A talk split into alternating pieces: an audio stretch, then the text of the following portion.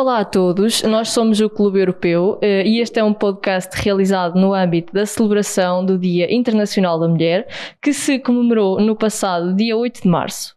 Conosco aqui no agrupamento de escolas da Mortosa temos a presença de uma convidada especial, a doutora Dulce Vasconcelos. Nascida a 25 de outubro de 1947, foi aos seus 27 anos, quando desempenhava a função de professora na Escola Primária do Monte, que vivenciou e sentiu à flor da pele aquela que foi a Revolução do 25 de Abril.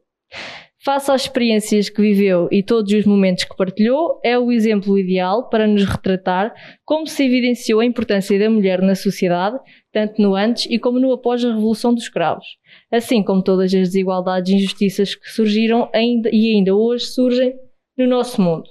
Ao meu lado tenho também a Beatriz Rodrigues e o Emanuel Santas, e nós somos alunos do 12º ano neste agrupamento de escolas e membros do Clube Europeu da Mortosa. Posto isto, uh, deixemos de remotas introduções e passemos ao propósito deste projeto, que é então a discussão de temas importantes e a celebração do papel da mulher, não só, uh, mas especialmente em Portugal. Então, para começar de uma forma mais descontraída, queremos fazer-lhe apenas uma simples pergunta para já. Uh, em que local é que se encontrava quando vivenciou toda a Revolução de 25 de Abril, quando estava a acontecer a Revolução, uh, e também quais é que foram os sentimentos que lhe surgiram uh, nesse dia tão importante para o nosso país? Lembro-me como se fosse hoje. o 25 de Abril surgiu de madrugada, a Revolução começou de madrugada, eu levantei-me normalmente e, como habitualmente, liguei o rádio para ouvir as notícias. Era aquilo que eu fazia habitualmente e digo isto porque a televisão só começava em horas mais tardias, portanto, as notícias eram dadas apenas radiofonicamente. E logo que liguei, a música foi diferente, os sons foram diferentes, alertaram-me e eu fiquei em silêncio a aguardar as notícias que vinham surgindo eh, de imediato. Os locutores eh, diziam exatamente que estava a passar algo de anormal, que tinha surgido uma revolução e, e das Forças Armadas e naturalmente eu fiquei uh, simultaneamente expectativa, na expectativa daquilo que iria acontecer, mas assustada. Não pelo receio do que viria, do que era bom, o que era suposto, mas o receio de que as coisas não corressem bem.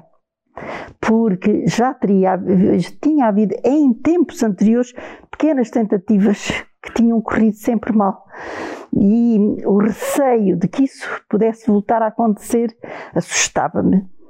De qualquer maneira, não entrei em euforia de imediato, mas o meu coração por dentro estava alegre, uh, ansiosa para que as coisas corressem bem. Mas numa expectativa muito moderada, fui para a escola, como ia habitualmente, e fiquei nesse dia seguramente sem dar aulas capazes, porque não era possível dar. E foi assim que as coisas aconteceram. Eu estava a viver na minha casa no monte, tinha os meus filhos comigo, pronto, e, e, foi assim que eu, que eu passei. A partir desse momento, fomos vivendo hora a hora, minuto a minuto, todas as notícias que nos iam sendo dadas e esperando que as coisas fossem realmente para a frente. Uh, você falou aí na, na, sua resposta que o ambiente da escola torna-se assim um bocadinho estranho. Uh, se puder, fale-nos um bocadinho mais em concreto em relação a isso e, e dê-nos também uma perspectiva. Não sei se você tinha colegas na sua escola consigo ou se você era a única professora, mas dê-nos uma perspectiva em relação a esses movimentos e, e como é que era o estado pessoal de cada pessoa nessa escola e o ambiente em geral, por favor. Eu estava na Escola do Monte, não era eu a única professora, a Escola do Monte tinha oito professores. Quatro davam, duas, quatro estavam em desdobramento e duas em regime normal, não sei, vocês não sabem o que isso é, mas o regime normal começava às nove e terminava às três e meia, que é aquilo que hoje normalmente estão nas aulas do primeiro ciclo. Os desdobramentos entrávamos às oito da manhã, saíamos à uma e depois a outra entrava à uma e cinco e saía às dezoito horas. Tínhamos muitos alunos, muitos alunos, não é nada a ver com o que é hoje. Uh, só para vocês terem a noção, eu tive uma turma com 56 alunos de segundo ano. Portanto, graças a Deus a turma foi só até janeiro, depois retiraram os excedentes e eu só podia ter dentro da sala 40 alunos, porque eu tinha apenas aquilo que eram as carteiras, eram, eram 20 mesas com, com duas cadeiras cada mesa, portanto eram os 40 alunos. E eu, como não tinha mais onde sentar, sentava os 16 à volta da, do, do, daquilo que chamava o estrado, que estava junto ao, ao o quadro, o quadro de giz. Um, mas como eu ia dizer, portanto, tínhamos oito professores. Os professores que estavam comigo na altura eram professoras relativamente novas, como eu. Havia duas pessoas mais de idade, mas. E tinham todas uma perspectiva de ansiedade que as coisas mudassem.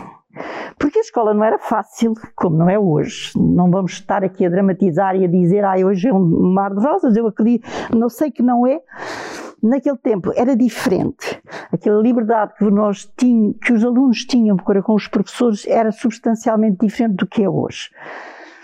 Uh, as minhas, as minhas colegas, as colegas que estavam nesta, na altura comigo a lecionar para dar a resposta, eram pessoas já com um espírito relativamente aberto e, portanto, ansiosas também para que as coisas mudassem, mas tal qual como eu, um bocadinho receosas.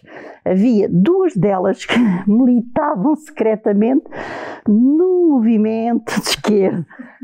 E eu digo secretamente porque era muito perigoso, muito perigoso nessa altura ser-se aquilo que nós hoje chamamos de esquerda, que naquela altura não era nada de esquerda. Eram realmente movimentos de esquerda que elas não estavam inscritas, mas que tinham ali uma ligação muito. Uma delas tinha estado já a lecionar muitos anos em Lisboa, alguns anos em Lisboa, e vinha imbuída de, alguns, de um espírito novo, mais. Uh, e reagir mais àquilo que estava instituído e demos bem naquela escola. Naquela escola trabalhávamos de uma forma já um bocadinho avançada relativamente àquilo que era para o tempo. Um, a, a dona Dulce falou que ligou a rádio habitualmente para ouvir as notícias e eu queria lhe perguntar, uh, depois quando as pessoas começaram todas a sair à rua e quando foi gritada finalmente liberdade, se ainda se lembra ou consegue descrever uh, qual foi a primeira coisa que lhe passou pela cabeça ou qual foi a sensação de saber que a partir daquele momento as coisas iam ser completamente diferentes?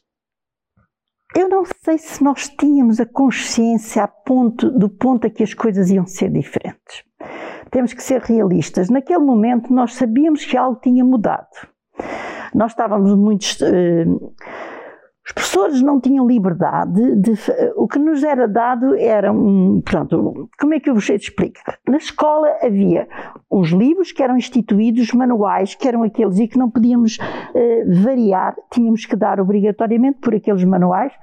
O único material didático que nós tínhamos dentro da sala, só para vocês terem a noção, era o quadro o quadro de giz, o mapa de Portugal, o mapa de Portugal continental, dizendo como era, como se dizia naquela altura, porque havia um Portugal diferente, havia um Portugal continental e o, e o Portugal ultramarino, que eram os mapas então de Angola e Moçambique, das, das ilhas, da Índia, etc. E nós só trabalhávamos com aquilo e os meninos trabalhavam com os, com os manuais e com, o, com a sua capacidade intelectual. Não havia grandes desafios, não podíamos ir muito além daquilo. Aquilo que eu vos disse há momentos, respondi ele a dizer que nós já trabalhávamos um bocadinho à frente em relação a isso, é porque às vezes avançávamos em matérias ou explanávamos ou explicávamos a miúdos mais velhos do quarto ano e porque na altura nós tínhamos já o quinto e o sexto de, ano que, que, dava, porque era uma telescola, assim, uma, uma, coisa assim eh, estranha eh, e teve as suas vantagens e nós já conseguíamos eh, abrir ali um bocadinho às vezes para novas novas matérias, ou pelo menos abrir um pouco mais. Não nos estrangularmos especificamente àquilo que nos diziam, mas era muito limitado. Relativamente àquilo que tu me perguntas, o que é que eu senti? Eu, não, eu senti, aquilo que eu senti, que as nossas colegas sentiram, foi uma alegria, foi o que eu te disse, nesse dia não houve aulas, a gente não conseguia dar aulas com os meninos, era uma felicidade, era assim, qualquer coisa, só nos apetecia chegar a, cá fora e atirar coisas pelo ar, era isso que nós sentíamos. Mas a Mortosa é uma terra pequena, era uma terra pouco desperta para esta realidade. E, portanto, não posso dizer que vim para a rua gritar de bandeira no ar. Não. Aguardámos, assim, a falar umas com as outras e às vezes, se calhar, ainda há medo. Porque era a tal coisa que queríamos falar e abordar os assuntos, mas se calhar ainda com alguns receios. Foi assim, lentamente, aquilo foi avançando e aquilo que eu disse, aquelas duas colegas minhas, que eram um pouco mais de esquerda, mais avançadas, mais radicais, digamos assim, depois, dentro da escola, foi assim um, uma revolução a que eu tive por momentos medo. Eu era diretora da escola na altura e eu tive medo de, de, de, medo não foi medo, mas tive que refriar alguns entusiasmos. Eh, eu gostava de, de voltar. Eu lembro-me que você, quando estava aqui a responder esta pergunta, tinha falado das limitações que tinha a nível dos materiais didáticos para dar Sim. as aulas. Portanto, e outra coisa que eu lhe queria questionar era, eh, continuando a linha de pensamento, realmente confirma que na sua profissão existia uma enorme censura nos, nos conteúdos lecionados? Sentia isso? Claramente, nós os textos eram feitos nos manuais, os textos, por exemplo, de língua portuguesa, eram feitos no sentido de eh, levar a, culturalmente criar eh, metas relativamente ao, a, às pessoas. Salazar, há uma coisa que eu vos quero dizer, Salazar eh, Há uma frase que ele disse que nunca mais me deixou de marcar. Ele perguntava sempre, ele perguntava para que é que era necessário, ou seria necessário, dar a escolaridade obrigatória. Reparem bem nisto. Eh, um homem que era, à partida, culto, que tinha tido um curso, etc. Mas ele perguntava sempre se seria necessário dar escolaridade obrigatória às populações do campo porque elas, se elas não sentiam necessidade disso. Há uma coisa que vocês têm de perceber: ninguém sente necessidade daquilo que não conhece. E se nós não lhe damos, nós não sentimos falta. Nós só sentimos falta daquilo que conhecemos, que conhecemos ou que perdemos ou que temos ansiedade de conhecer, por, mas, ou de, de, de, ter a experiência por, por saber que existe. Agora, quando a gente não sabe que existe, nós não temos necessidade. E ele partia desse pressuposto, então, mas eles não querem, eles não precisam. Para que é que lhe havemos de dar escolaridade? As pessoas, quando não conhecem as coisas, não, não aceiam por elas. E era isso que acontecia o, na escola, os textos eram feitos nitidamente no sentido de pátria, pát Deus, pátria e família. E estas três linhas eram constantes em tudo, em tudo. No aquilo que nós hoje estudamos, estudo do meio, que era a geografia, as ciências, a mesma coisa. Era era Deus, pátria e família. Portanto, a pátria estava acima, só Deus acima. Na escola tinha que estar sempre na sala um crucifixo sempre o primeiro-ministro naquela altura, o Salazar, o presidente da, e, e o presidente da República. E era isto, e as crianças supostamente teriam todos os dias que iniciar as aulas rezando, rezando, que não, e é aqui que eu vos digo que nós estávamos já um pouco mais avançadas, é assim, nós cortámos com todas essas coisas. Cortámos e deixámos de fazer isso. As, as, crianças tinham que entrar em fila, tinham que sair em fila, os, os recreios eram separados. Havia as aulas dos as salas dos rapazes, que eram aulas masculinas e femininas. Os meninos não brincavam com as meninas. Não brincavam. Tinham, havia um muro que separava quer da parte de trás, quer na parte da frente. E as, e as turmas eram, eram diferentes. E havia professoras que preferiam dar aulas aos rapazes, professores que preferiam dar aulas às meninas. Pronto, mas mistura, não, não havia. E os textos, todos eles eram feitos e todo o ensino era a elevar a pátria, as colónias, todas essas coisas, e nós tínhamos que estudar. Olha, os alunos tinham que aprender os caminhos de ferro de Angola e de, e de Moçambique, com todos os inícios e os fins e os rios, com todos os afluentes, onde nasciam e terminavam numa, num, numa, um exagero de memória absolutamente insuportável. Sim, na verdade é inacreditável.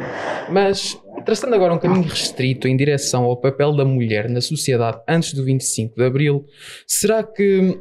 Você falava aqui há bocado de, dessa vontade que vocês tinham em expandir conhecimentos, novos conhecimentos às crianças, instruir novas, novas matérias e por aí fora. E sentiu que existia uma desmoralização por parte da sociedade, ou uma, uma rejeição quando, quando, quando a própria mulher queria saber mais, queria conhecer mais, queria explorar o mundo, pronto. Eu ia dizer aqui uma coisa que receio até. Sabes, eu acho que nasci de uma família de, de, gente, de mulheres uh, que viveram antes do tempo. A minha avó materna a minha avó, reparem bem, a minha avó materna foi uma mulher que foi uh, uh, exportadora de semente de pinhão, de, o pinhão, do pinhal. A Suécia está su, certamente uh, coberta de florestas de pinhal que a minha avó explorou, exportou para a Suécia. Naquele tempo, e o meu avô era um homem apagado, neutro, e ela mandava, queria e pedia. Não se enquadrava em nada do que era a mulher. A mulher, nesse tempo, era uma mulher que vivia na casa, eh, dentro de casa, para tratar, ter filhos, tratar dos filhos, etc. O marido mandava, queria e pedia, definia. Aqueles que eram mais sensíveis ainda as ouviam, os outros nem por isso. Ela servia apenas, era dentro de alguns, um pouquinho mais suave, mas era um pouco escrava. Um, mas aquilo que os homens faziam, o marido, na família, aquilo que se sentia na família, era o reflexo, no fundo, da ideia, da imagem que se tinha criado para a mulher a nível nacional. Isto só para vos dizer, as professoras, uma rapariga como vocês, formava-se, como eu, formei queria casar. Nós não éramos professoras, não podíamos casar sem que o Ministério nos desse autorização. Nós tínhamos que pedir autorização para casar e mais, tínhamos que fazer prova de que a pessoa com quem nós íamos casar era uma pessoa que não militava em nenhum desses movimentos, mesmo de esquerda ou nada disso, tinha de ser um homem, um jovem, um rapaz de, do que militar ou que desejasse ou que fosse da situação, chamados da situação, portanto, e mais, e tinha que ganhar mais do que nós. Porque era a forma de nos submeter à imagem do homem. Portanto, o homem era o chefe, tinha que ganhar mais para ter domínio sobre nós.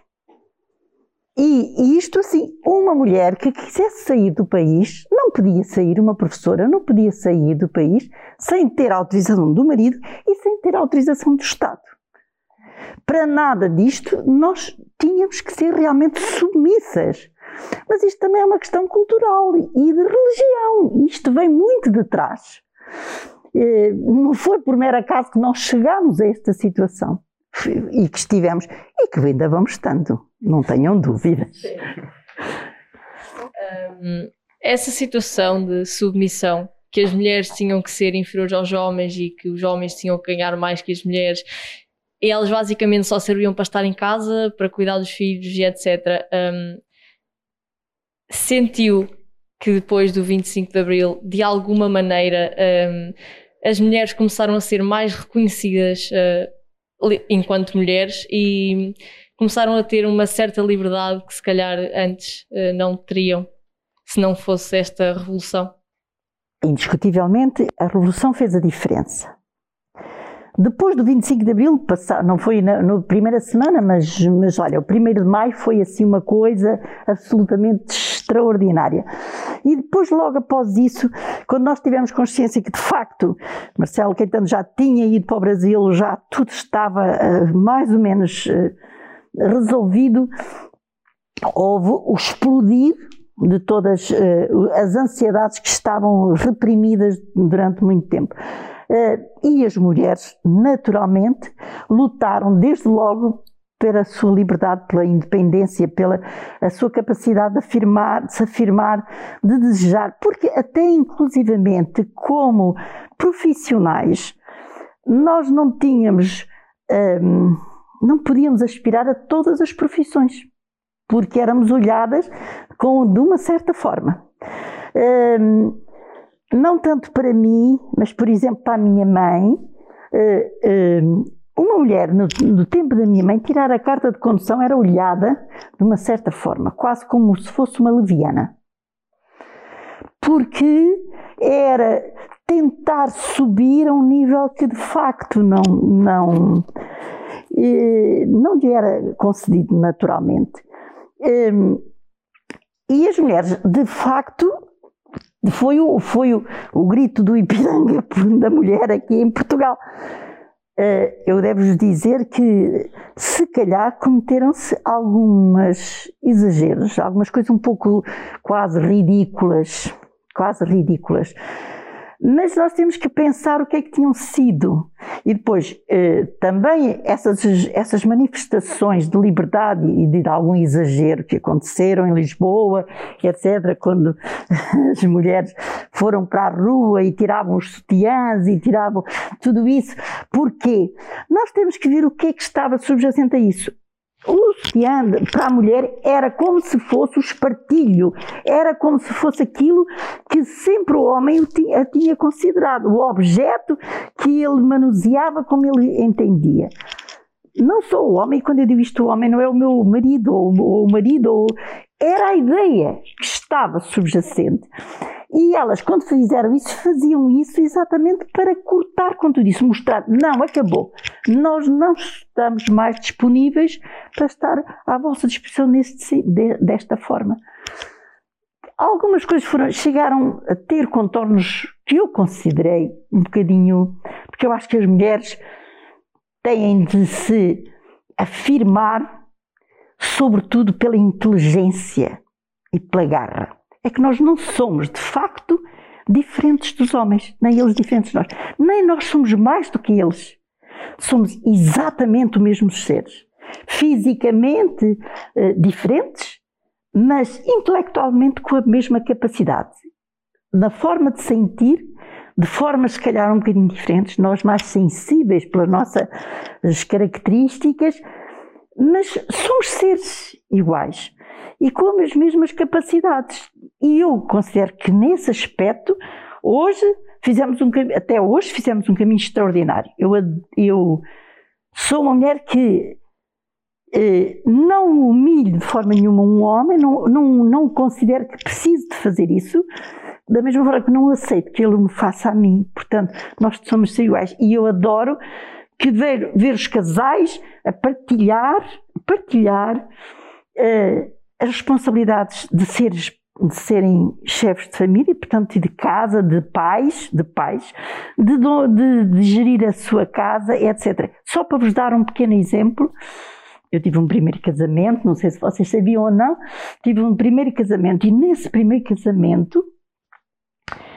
eu tive uma sogra que não me permitia que o pai do meu filho pegasse no carrinho de bebê para o empurrar, porque não era digno de um homem empurrar um, um carrinho de bebê. Isto fará certamente dar-vos a imagem do que ponto é que as mulheres estavam moldadas para serem as escravas do ser masculino. Uh, sim, dando seguimento ao que você disse, um, você dizia que a partir da Revolução toda esta luta pela igualdade de género e toda, toda esta questão a nível desta dimensão tem vindo a fazer avanços significativos. No entanto, a luta é uma coisa inacabada. A luta pela igualdade de género nunca terá fim, ou pelo menos até agora não teve. E acha que algum dia, pessoalmente, acredita que atingiremos esta igualdade entre mulheres e homens? Eu não sei se nós vamos atingir. É, é assim, eu. Eu acho, como eu vos disse, eh, a mulher tem que se tem que subir, tem que se igualar pela sua inteligência, pela sua capacidade hum, de luta, sim, mas também sem cair em extremos. Em extremos, porque às vezes também se acredita que a igualdade é só direitos e depois nada em termos de responsabilidades e de deveres. E eh, quando nós assumimos, quando nós procuramos os direitos, temos que assumir o resto. Eh, não temos que ser forçosamente iguais aos homens. Não temos que ser. Temos que nos respeitar mutuamente. Eu quero acreditar que ao longo, que daqui por muitos anos, os, uh, a sociedade, a humanidade entenderá isto de uma outra forma, conseguirá, conseguirá perceber que de facto uh, podem viver a igualdade a igualdade. Mas não é uma coisa que se consiga de um momento para o outro. Nós temos poucos anos do 25 de Abril e, e o mundo, e o mundo inteiro, não só, não só Portugal, não vamos radicalizar e não vamos dizer que Portugal é, é a coisa mais.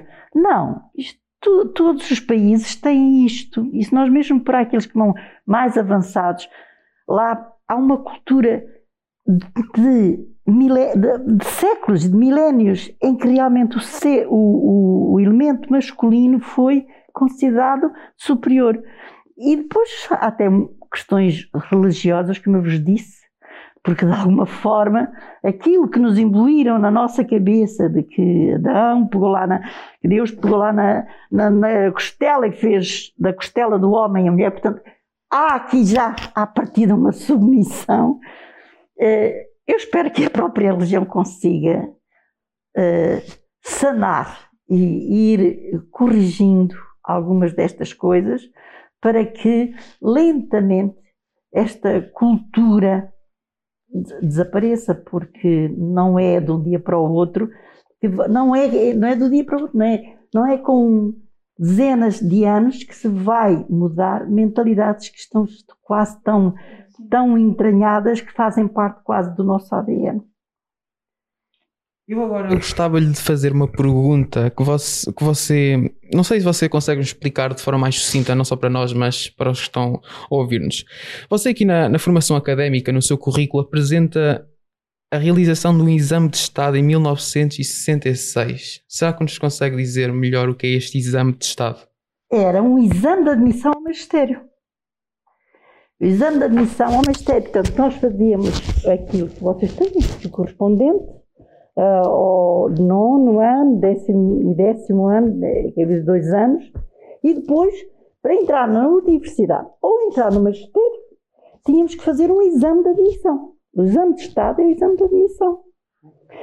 Uh, e depois tínhamos um outro exame também, que é outro exame de Estado, que era ao final do curso em que tínhamos que ser avaliados por um júri, por um júri que não pertencia à escola onde nós tínhamos estado, eram, é, e que eh, depois nos determinava, nós perante esse exame, nos determinava, fazíamos quase uma espécie, no magistério, de uma defesa de tese, não, é uma coisa sucinta, pequenina, mas de facto esse era o, o exame de Estado que nós fazíamos. Tínhamos o exame de admissão, fazíamos o magistério e depois o exame de Estado que nos, que nos considerava aptos a dar aulas. E quando você se concorria à, à, à, universidade, ao ensino superior, também era notável essa diferença entre homens e mulheres? Existia muita. Claro que sim, claro que sim. No magistério era essencialmente mulheres, já nessa altura. Quando eu entrei já haviam pouco, já poucos, poucos homens professores do primeiro ciclo. Eh, era um, um número limitado. Mas eh, para a universidade era de facto o número mais elevado, era de homens. Então, engenharia, advocacia, direito, tudo isso era tudo homens. Tendo em conta aquilo que, que passou e que vivenciou uh, desde o 25 de Abril até aos dias de hoje, uh, que mensagem é que mandaria, uh, caso fosse possível, para o seu eu mais novo na época da Revolução?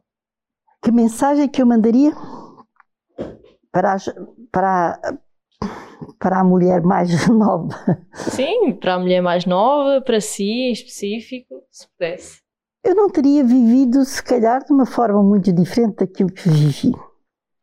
Apenas a mensagem que eu mandaria para essa mulher mais nova era que mantivesse hum, a mesma linha de conduta que, que, que eu sempre tive na, na, minha forma de pensar, na minha forma de, de agir, só que com mais esperança. Naquele tempo eu, eu tinha menos esperança e com menos medo, porque eu ainda tinha muito medo. E Vendo agora este tempo todo que nós passámos, desde o antes e o depois, e mesmo a, a, a vivência do, da Revolução do 25 de Abril, se pudesse mandar assim uma mensagem concreta para as mulheres de agora e para as que estão para vir, qual é que seria para manter esta luta pela igualdade e, a, e o sonho de que algum dia a mulher será reconhecida como deve ser realmente?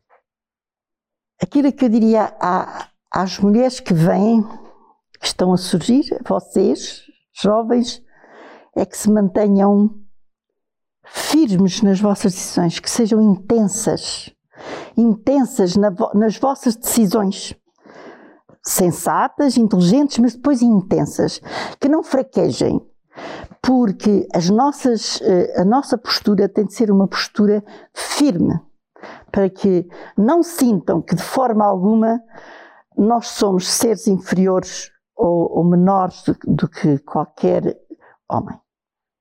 Uh para começar a finalizar, portanto, esta nossa reflexão, uh, a seu ver, o que é que acha que falta cumprir deste desafio equitativo da luta, da luta pela igualdade dos direitos das mulheres? Falta cumprir cultura. Cultura, essencialmente. As mulheres têm de apostar na sua cultura e têm de dividir e viver metade daquilo que os homens fazem, de, dos postos de trabalho, têm que lutar por isso. A cultura traz-nos lá todo o resto para a luta, mais nada. E surgiu aqui mais uma pergunta. Um, como é que você vê, no modo geral, o sistema de cotas? eu, não, eu não suporto cotas. Ponto final. Não há, para mim não há cotas. Para mim, se tiver que estar mais mulheres, tem que estar mulheres, se tiver que estar homens, estão homens. Cada um tem que estar no lugar que tem de direito e por capacidade, por valor. E não por cotas. Não há cotas, não pode haver cotas. As, as, eh, se, se, os homens forem mais inteligentes, se forem mais capazes para um determinado serviço, serão os homens que estarão lá. Se forem as mulheres mais capazes, mais e mais, mais preparadas fisicamente para outro trabalho serão as mulheres. Cotas, porquê cotas? Nós não somos objetos que temos que andar aqui. Nós temos que entrar e estar pelo nosso valor próprio, homem ou mulher, independentemente. Não suporto a ideia de cotas. Ponto final. Pronto, eu acho que foi uma conversa muito agradável. Abordámos aqui temas bastante importantes. Penso que hum, deste modo podemos concluir este nosso podcast acerca do Dia da Mulher e de todo o papel que ela teve. Um, em meu nome e em nome dos meus colegas, agradeço imenso a sua participação e a sua colaboração neste projeto. Um, mais alguma coisa? Não sei, se você quiser dizer alguma coisa para quem está a ouvir. Sim, se tiver mais alguma coisa para dizer. Não, não eu ouvintes. apenas tenho que vos dizer que não, não tenho nada que agradecer. O prazer foi meu. Eh, eu sempre. Agora estou um pouquinho mais, mais afastada, mas para mim eh, o ensino foi uma vocação. Eu não fui para professora por por, por dinheiro, ou seja, por que for, foi por, efetivamente por vocação, sempre adorei ensinar e ainda, e ainda ensino hoje com imenso prazer, sempre que tenho essa hipótese. Hum, portanto, o estar a, partilhar destas minhas uh, vivências convosco não foi nada que me custasse, pelo contrário, deu-me imenso prazer.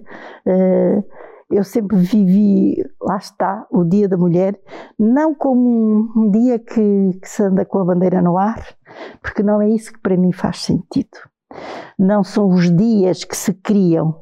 Os Dia da Mulher serão todos os dias de cada ano, da mesma forma que é o Dia do Homem, em igualdade de direitos e de deveres. Portanto, este é um dia que se instituiu para nós refletirmos sobre, sobre aquilo que se passou da mulher, mas se calhar é também um dia para nós investirmos em acabar com ser preciso ter um dia da mulher. Eu considero que temos que acabar com essa necessidade.